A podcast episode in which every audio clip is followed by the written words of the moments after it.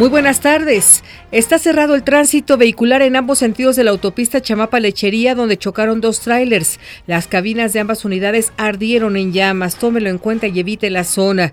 Llama el presidente Enrique Peña Nieto a los gobernadores del país a construir un escenario de paz para permitir elecciones libres y transparentes el próximo 4 de junio.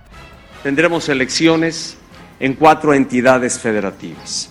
Y creo que el compromiso asumido es el poder construir un escenario de armonía y de cordialidad y sobre todo de paz y de tranquilidad social para que los ciudadanos de manera libre puedan ejercer su derecho a votar.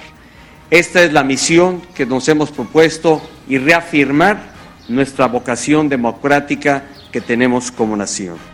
La aplicación WhatsApp restableció el servicio luego de más de una hora, lo cual se convirtió en tendencia en la red social de Twitter. El presidente Enrique Peña felicitó a Julián Ríos Cantú, ganador del primer lugar del premio global para estudiantes emprendedores en Alemania. El joven de 17 años diseñó un brasier con sensores capaz de detectar cáncer de mama. Le saluda Nora García.